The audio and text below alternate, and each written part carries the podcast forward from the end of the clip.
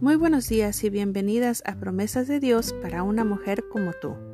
Hoy les voy a leer del libro de Juan, capítulo 16, versículo 33, y dice, Yo les he dicho estas cosas para que en mí hayan paz.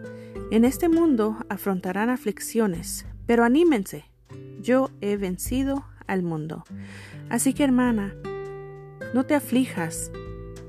El Señor te ayudará a afrontar tus aflicciones. Anímate. Él te dará la paz que tu corazón necesita.